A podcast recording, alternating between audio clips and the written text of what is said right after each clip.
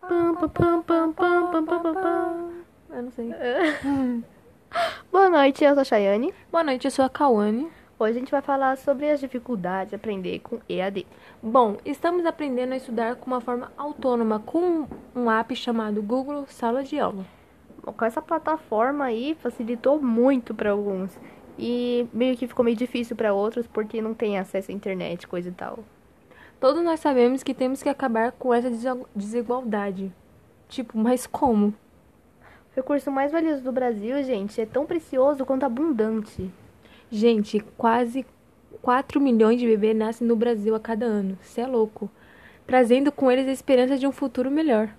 No entanto, se a educação pública do país continuar como é hoje, tipo, naquelas, somente metade deles saberão ler antes dos oitavos e nonos anos. E quando chegar aos 21, apenas 15% estarão nas universidades.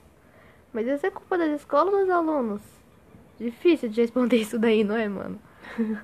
Porque muitos alunos não têm interesse de aprender. E muitos professores não têm interesse de ensinar. Então não importa como, onde a gente estuda, os métodos e tal. Temos, temos que ter vontade e curiosidade de aprender. Ah, mas o professor passou um vídeo aula que não deu pra entender muito bem, então eu não vou fazer essa lição. Uai, mas calma, cadê a vontade de aprender? Pesquisar outros vídeos ou sei lá. Leia, veja exemplos, tire dúvidas até mesmo com o professor. Pergunte. É, gente, isso daí é desculpa, porque tem o Hangouts e dá pra tirar dúvida com o professor, ligar lá pra secretaria. E os alunos que são privilegiados não querem fazer as lições, tem meio internet e não fazem por preguiça. Tem uns que não fazem tals por causa dos surtos, dessa pandemia, ou coisa do tipo, até afeta mesmo a pessoa. É, a gente não pode generalizar todo mundo, né?